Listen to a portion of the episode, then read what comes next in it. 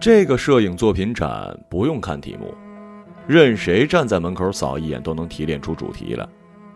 展墙上的每一幅人高的照片里都有一具女人的裸体，他们立在泳池边、美术馆等地方，胸前亮出一道或者几道刀痕，有些刀痕彻底代替了情理之中的丘陵，有些像是风扫过沙地，留下破碎在愈合的肌理痕迹，有些像把蛋糕上的樱桃吞下去的嘴巴，紧紧闭合成了一道釉红色的缝隙。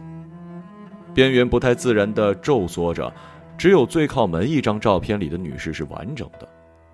她的姿势模仿英国画家约翰·科利尔的名画《戈代娃夫人》，赤身骑在马上，长发披在肩头跟背上，马是死马，没有血肉，由铁丝把马骨架组合起来。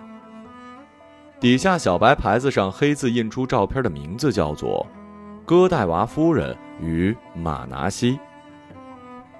你们一定猜出来了，她就是展览的中心，女主角。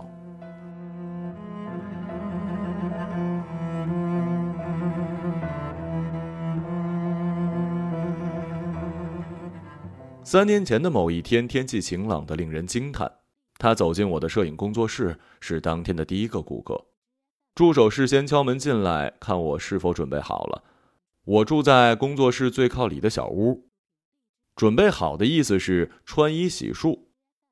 我从他的挤眉弄眼里猜到，她是那种得有超好运气才能遇到的女人。不过等她进来，我还是吓了一跳。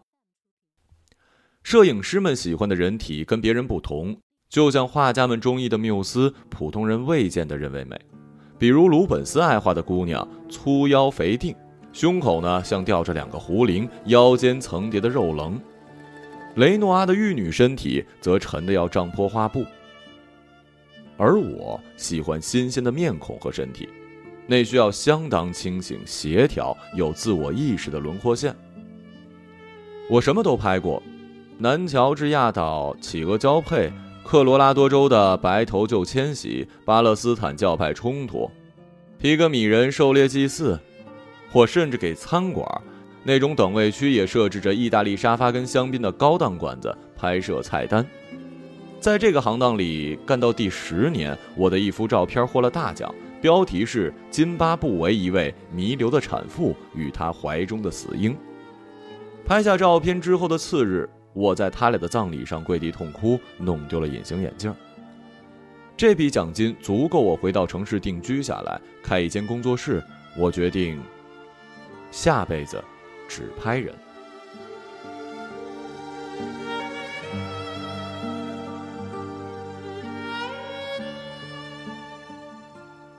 三年前，那位女士带着全世界最美的轮廓推门进来，站在我的面前，我突然张口结舌了。她戴着宽檐帽、厚呢长裙、披肩、薄围巾，对初秋的天气来说，这身厚稍显得过分。但他的身体线条难以抵挡的跳出来，从威廉·莫里斯蛇头贝母纹样的上衣里跳出来，跳进空气，跳进我的眼眶。他对我说了一句甜美的废话：“您好，我是来拍照的。感谢您选择我。”这是我惯用的开场白，但我从未说的那么真心实意。接着，我先抚了一把头顶不存在的乱发，又把沙发上的画册与杂志扫到一堆儿。他转动面孔，四下打量，同时缓缓地拆卸各种织物的束缚，挂在门后的衣架上。助手推门进来，送来两杯咖啡，再次朝我挑了一下眉毛。他有着光滑的淡褐色皮肤，肉桂色头发在脑后挽起一个拳头大的发髻。长裙随着新长的下肢动作荡起波动。他走到墙边，打量墙上几十个木框里镶嵌的裸体照片。我问：“是不是您的朋友向您推荐了我？他在这面墙上吗？”他背对着我摇了摇头：“不，没人推荐，是我自己来的。”嗯，您的作品很美妙。谢谢夸奖。当然了。这是客套话，人们都会说客套话，拖延点时间，对待会儿就要看到自己裸体的陌生人，毕竟会不自在。他回过头，像一个女巫一样说：“这不是客套话，我相信您的顾客从您这里得到了毕生最美、最自我的瞬间。”我再一次张口结舌了。他微微一笑，我的惊讶令他颇为得意。室内气氛开始松软下来。他的外套剥掉，里面的针织衫是琥珀色的，搭配他的同人的颜色。您的朋友曾是我的顾客吗？是的，他就在这面墙上。不过我绝对不会指他出来的。好，那您一定也知道了。我会先跟您聊聊天吧。他望着我，点点头，把窄长的珍珠灰色围巾一点一点往下拉，每一寸布料都依次缓缓地擦过脖颈跟锁骨处的皮肤，就犹如蛇从夏娃身上滑下来的样子。如果他现在递给我一枚苹果，无论吃完是会被赶出伊甸园，还是倒地死去，我都会毫不犹豫地一口咬下去。最后，围巾盘踞在他的手掌里。他在距离最近的单人沙发上坐下，双腿伸直，脚腕压在一起。好了，您请说吧。呃，您是要问我的喜好吗？问我最喜欢的颜色跟音乐，读过最多的小说。聊天是为了迅速成为一种亲密的、类似友人的关系。我得让他们把我暂时的当成自己人。语言就像海水包围牡蛎，让他们的软体从躯壳里露出来。人们在被拍摄的那一刻，总会想要发生变化，变得不像自己。有些人想要突出骄傲的部分，耳朵、手、特定角度的侧脸、细长的胫骨；更多人想要藏匿，藏起不整齐的牙齿，收紧时挤压变粗的手臂，用头发遮掩车祸后做过手术的下颌骨。对着相机镜头，有人像坐在首次见面的网友面前，有人像是面对即将宣布面试结果的人力资源部门负责人。人们想要讨好镜头，讨好排在镜头后面，日后即将细细研究他们的无数双眼睛。眼睛属于未来的金主、丈夫、公司领导、社交网站上的网友，他们掏心掏肺的笑，这通常会让摄影师错觉。被讨好的是自己。我知道有些同行就迷恋这种感觉。把眼睛放在镜头后面之后，你一定要爱上拍摄的对象。镜头该是最怜惜他们的一双眼，才能够发现最容易忽略的美感。观者看照片时会暂时的钻进摄影师的身体，用你的眼睛看，他会跟着你爱。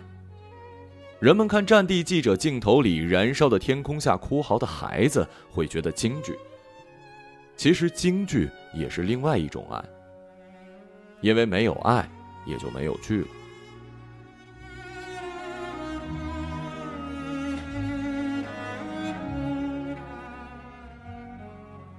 我们聊了半个小时。平时呢，我会先从畅销小说和流行歌手入手，谈到颁奖季最热的动画片、电影演员。再转到那位演员与面前人相似的地方，赞美他们的优点，再委婉地问出他们对自己身体部位的观感。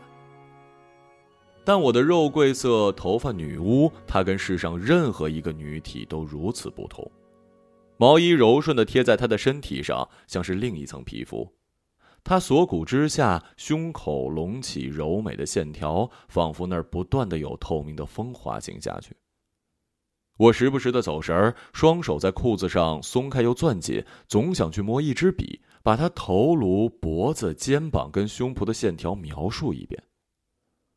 他流畅的说：“白色，罗伯特·海因莱因，星船伞兵，您更喜欢阿瑟·克拉克吗？一切跟芝士有关的食物吧，比如芝士啤酒、芝士火锅、芝士烤肋眼牛排。”酒，刚才不是说了吗？知识酒。勃拉姆斯，听得最多的是四首最严肃的歌。希拉克里特岛，如果能选择下葬的地方，我会葬在那儿的。非要选一处最喜欢的部位吗？嗯，胸。不喜欢的部位啊？没有。潜水、骑马、打篮球，我上大学时还得过学院篮球赛的 MVP 呢。滴血的心，是，那是一种花的名字，罂粟科，有红色的花，也有白色的花，开花时是一整串垂在枝上的那样。哦不，我并不紧张，如果需要，我甚至可以在人来人往的广场上脱掉衣服。您还有什么想问的吗？说话期间，他把咖啡一口一口喝完，把杯子放回托盘杯底跟盘里的圆形凹陷对准。我说：“没了。”您对照片有什么具体的想法或者要求吗？他在沙发里动了动，伸伸腰，浑身线条跟着摇晃扑闪。我想不出要什么背景，其实我只是需要一张全裸的照片，做什么姿势您来建议吧。我指着墙上一些照片，请他选择，大部分是黑白的，以各种材质图案的布料做背景，巨幅世界地图，九大行星星图，有些人站在了各种鸟类标本的中央，一些女人坐在花丛里，几条街之外，公园里有一个培育鲜花的温室，管理员是我老朋友，我可以带顾客到他的花丛里去拍照。他对每一种都选择了皱眉。我忽然想起地下室有一件朋友做的装置艺术品，遂打内线电话给助手，告诉他去把马拿西推到工作间来。马拿西是谁呀？哦，马拿西是一匹马的名字。他歪了一下头，眼睛一闪。当然不是活马了，是死马，马的骨架。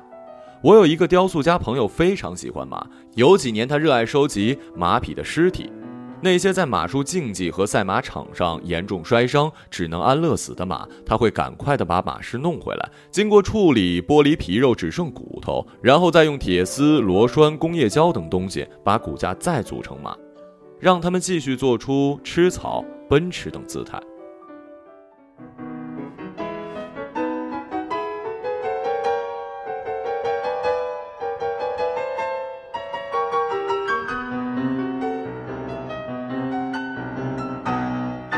我一边讲一边带他上楼，最后推开工作间的门，里面正在回荡勃拉姆斯 C 大调一号钢琴奏鸣曲。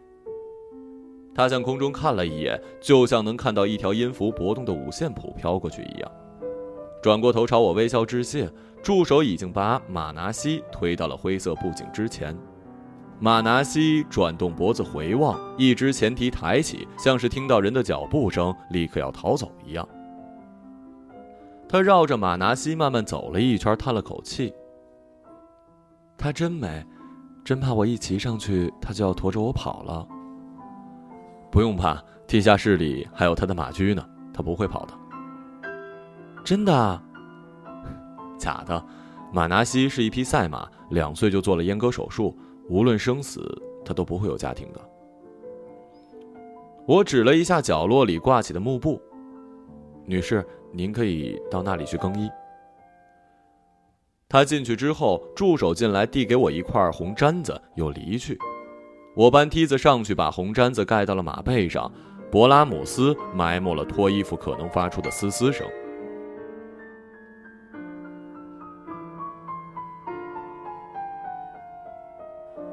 我抚摸马儿的骷髅头，想象衣料掉落的时候，向云层让位，露出太阳的情景。更衣室的门打开，他从幕布后面走出来。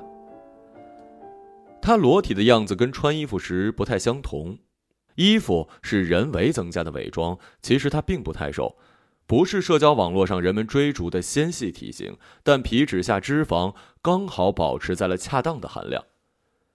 清瘦的女人具有植物之美，而微胖的女人所有的是建筑之美。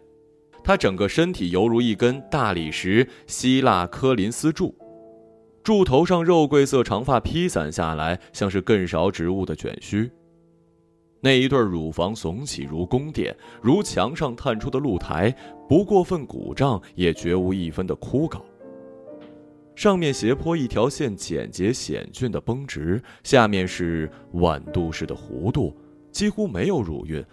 两颗覆盆子似的乳头圆润的像是随时要滚动下来。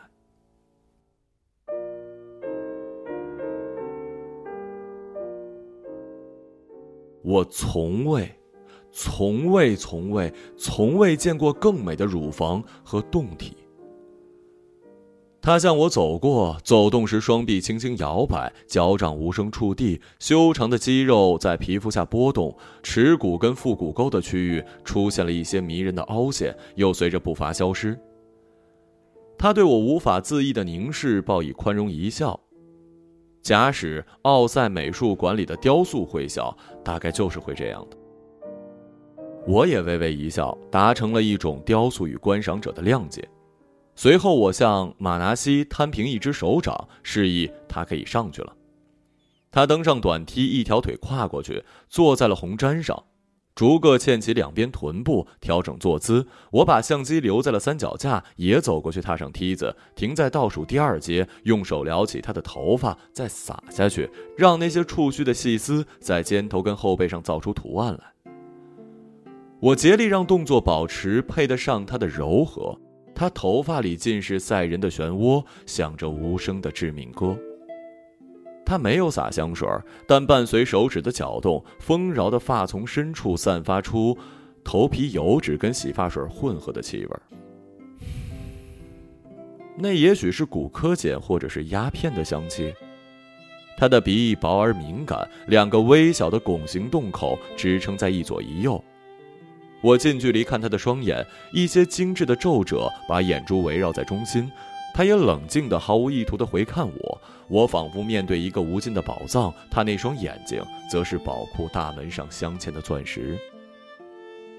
我收回目光，爬下梯子，走到墙边，把某一个方向落地窗的窗户打开，让阳光进来，观察光照在他身上的浓淡。又再试着关上一两条帘子，阴影是散进图形与线条之中的盐，阴影太多就变得苦涩沉重，太少又寡白无力。我的任务就是调和它们的比例。光靠近它，盘横在离它几毫米的地方，形成一层轻柔的薄雾。光的热力让皮肤像是糖汁一样融化似的，蒙在了脂肪肌肤的表面。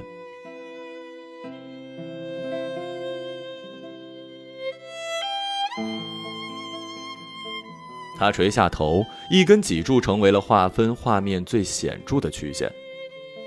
脖颈几乎跟脊背弯成了直角，左手耷拉在身侧，右手背在背后，手掌张开。有一刻，我想说这是格代娃夫人中裸身骑马游街的伯爵夫人的姿势，但很快我明白这不是格代娃，这姿势属于罗丹的老妓女欧米埃尔。我走到镜头后面，让细节在镜头里放大。他的头颅在胸口投下一片阴影，犹如死因的幽谷。乳房下面和背上凸起一些肋骨的线条阴影。一切角色情感都要有阴暗面才能变得立体。我的肉桂色头发女巫，她生命里的阴翳是什么呢？身体是一部私人史，她锁骨上有一道疤。后腰椎骨的近处有一个灰色渡渡鸟纹身，扁银杏状的肚脐周围散布着淡淡的短纹，像是细碎的涟漪围绕着一个石子投入水中造成的洞。那是妊娠纹。您锁骨上的疤是骑马还是打篮球留下的呀？都不是，我十三岁时被寄宿学校里的女生抵制，他们把我推下了宿舍楼梯。锁骨跟脚踝都摔断了。呃，后来呢？那些女孩得到惩罚了吗？那很难的。你知道，他们变成是我自己滑倒的。后来我就很难再跟同性们做朋友了。我往侧面走了两步，在快门声里，他问道：“您办过个人作品展吗？”呃，在柏林办过一次，反响一般。如果我再开展览，您愿意赏光吗？会的，我会去看的。我搜过您，您的那幅《弥留的产妇与她的死婴》非常了不起，是在津巴布韦拍的。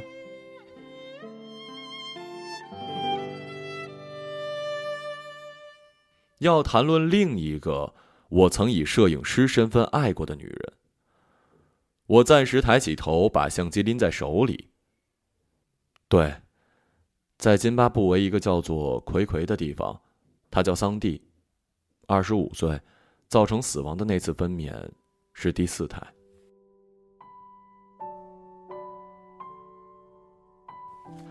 孩子是男婴还是女婴啊？女婴只活了两分钟，比她妈妈多活了一个多小时。桑蒂的遗言是“西娃”，那是他给女婴取的名字。我低头看着手里的相机，拍摄桑蒂用的相机就是他。当时他在汗淋淋的两手里一直往下滑，像是要急急的逃跑溜出病房。他坐在马背上，从高高的面孔上俯视我。您用两条生命的死状换来了名誉跟奖金，会有负疚感吗？这个问题真好。如果眼前有茶几，我一定会用力一拍的。女巫嘴角露出了狡黠的笑。对不起，我冒犯到您了吧？当然没有。我想告诉您，摄影师如果不能接受旁观者这个身份，就无法继续这个工作了。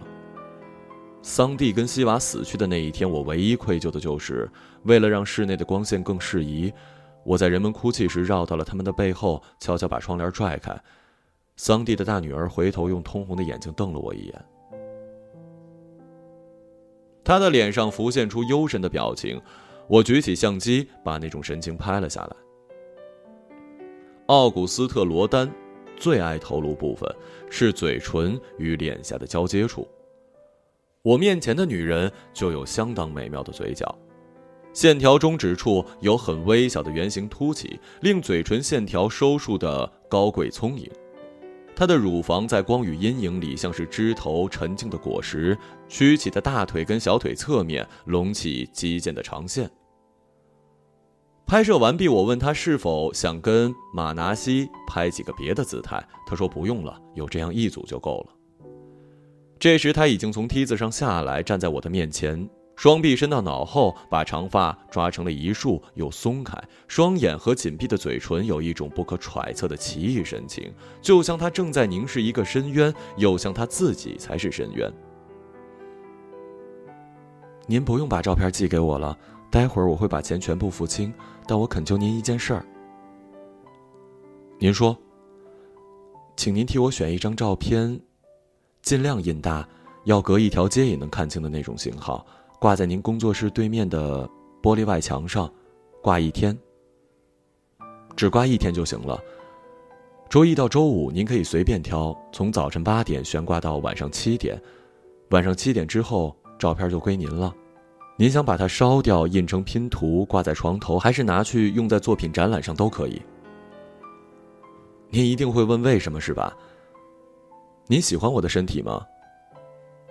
我看得出您喜欢，我知道您觉得它美。我明天要去做手术了。明天这两只乳房就将变成手术室肺筒里血淋淋的肉块。明天之后。我就将扛着残缺不全的肉体继续生活了。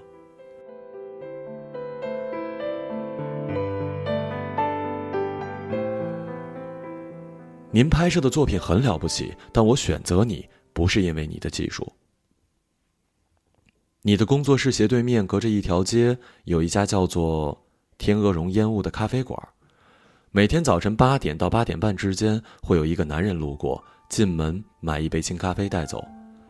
晚上六点半到七点之间，他下班回来也会路过咖啡馆，进门买一块黑天绒蛋糕带走当宵夜。只要您把我的照片挂出来，他路过时就一定会看到。那个人，我毫无指望的爱了他九年，就像是茨威格小说里的女人爱他幼年时代邻居作家一样。不过他不是作家，是一个建筑设计师。我也知道，切除乳房之后多半不会死，只是我不再完整，不再美。我只希望他能目睹我的完整，不管以什么样的方式。哦不，他不认识我的，所以这张照片里露出脸也没有关系。他在路上跟我撞个满怀也不会认出我，在地铁上跟我隔着一两个吊环也不会认出我。他一无所知的做着一位杰出的女律师丈夫和两个小男孩的父亲。他会拿着咖啡或者蛋糕停下来，隔着一条街盯上看一阵儿。他会默默的鉴赏，在心中说：“这个女人真美。”虽然那时完整的那个我只剩下了一个幻影，但想到这个影子能映到他的视网膜上，打动他，哪怕只有几秒钟，哪怕他永不知情，我躺在手术台上也可以平静，无怨尤了。谢谢你，摄影师。再见。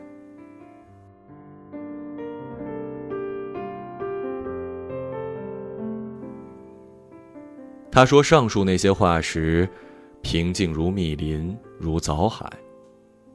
没有等待我的回答，像是知道我必定不会拒绝一样。说完，转身走开，走到幕布后，穿好贴身衣服。我送他下楼，回到会客厅，看着他把外套、宽檐帽、围巾一样一样的搭配回去，就像是一个黄昏降临，天色一层一层暗下去的过程。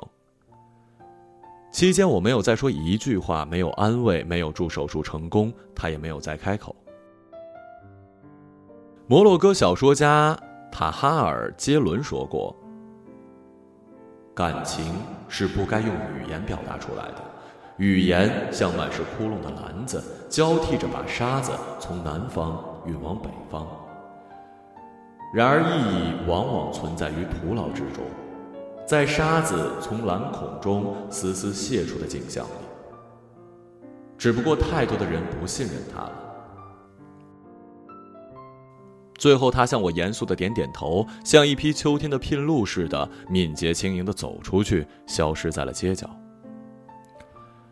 我知道人们都期待这样庸俗但是让人松一口气的结尾。我冲下楼追上他，陪他吃了当天的午饭。次日陪他前往了手术室，陪他度过了手术的恢复期、化疗期，陪他做复健、练习双手抛篮球、扩胸，陪他把化疗室里丢失的脂肪和体重长回来，陪他到希腊的克里特岛去，在天体沙滩鼓励他再次穿比基尼下海游泳，最后买一枚戒指藏在一块黑天绒蛋糕里，跪地询问他是否允许我陪他度过余生。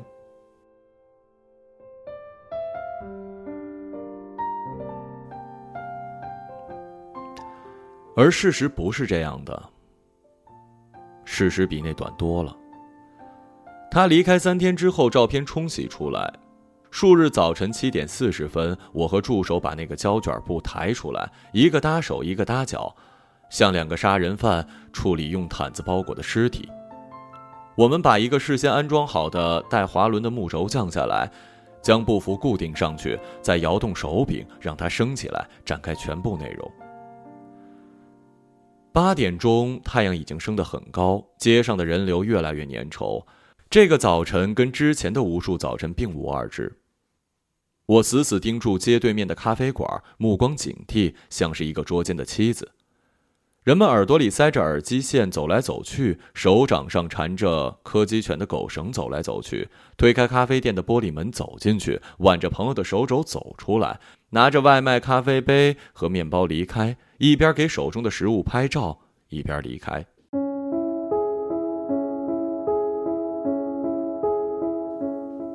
穿海军蓝风衣、戴黑呢帽的中年男人，胸前打着牛血色领带，挽起法兰绒外套衣袖，露出两条花臂的矮个子，做蚕丝衬衫加僧侣鞋，目光肃穆如梵高的瘦长男人。络腮胡修剪得精细如画的英俊壮汉，穿麋鹿夹克、切尔西靴的清秀绅士。每一位拿着外卖咖啡走出来的男士，都像建筑设计师、女律师之夫、良子之父，都有着一张足以令家人愉悦、让情人与妻子自豪的面容。他爱的会是中年人从容文雅的气质，容纳情欲慢慢滋长的络腮胡。他的渡渡鸟纹身是呼应那两条花臂的家伙吗？所有人，不止那些男士，连同遛狗的老人、慢跑的少女在内，所有人都在他们的行为过程之中为他暂停了一会儿，几秒钟或者是半分钟，凝视观看白骨红毡上的他，裸体骑马的戈代娃，或者是欧米埃尔。很多人掏出手机给照片拍照，然后带着微笑低下头，按动手机屏幕，把图传到自己的社交页面上去。目睹摄取过她美丽刺激之后，他们转身离开。从早到晚，三百四十九个中年男人买过咖啡跟蛋糕。到底谁是她美丽胸膛下跳动的心脏爱着的人？我好像捧着一大堆拼图碎片的人，悲哀的拨来拨去，对不出一张完整的面孔。晚上七点，我跟助手把照片摘下来，卷好，抬到地下室，放到了马纳西身边。马纳西脊背上还搭着他做过的红毡。我用手去抚摸胸口，仿佛那儿也被剜掉了什么东西。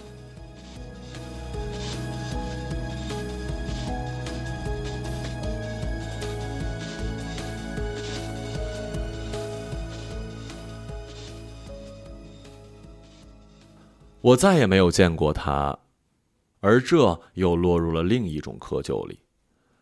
童话里误入森林深处神秘宝藏的那些幸运的蠢蛋，一旦走出来，就谁也找不到回去的路了，只剩了裤脚褶皱里的一粒钻石，是趟过堆成山的宝石金块时遗留在那儿的，能作为那桩奇遇，并非梦境的证物。戈代娃夫人与马拿西，就是那粒钻石。圣经里，马拿西在希伯来语中的意思是使自己忘记。我无法忘记他，但我甚至不知道他在手术之后是否活了下来。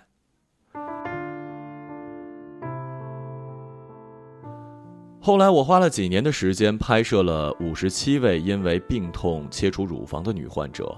我跟每一位女士柔声地说：“说服她们脱去衣服，让我记录她们的残缺。我告诉她们。”艺术中唯一创造美的力量就是特性，疤痕造就了更加有特性的你们的身体。失去身体的一部分，绝不意味着失去美。你看，失掉两只手臂的维纳斯呢？这是一个最雄辩的证据。几乎所有带着乳房残骸幸存下来的女人，无论如何为刀疤而羞涩自卑，最后只要记出这句话，她们总会被说服。带着勇士的神情，在相机镜头前高挺胸膛。我得说，我的隐秘目的不算崇高。天知道，我每把那句话说一遍，眼中看到的都是我的女巫，我的肉桂色头发女巫。无望的等待，犹如无期徒刑，也是残缺的一种。后来，我慢慢有了一点名气，以残缺与完美为主题的摄影展，在一个又一个的城市办下去。每次，我都会在展厅的门口等待，从早晨八点到晚上七点。我等待他带着世上最美的线条走进来，来结束我的残缺。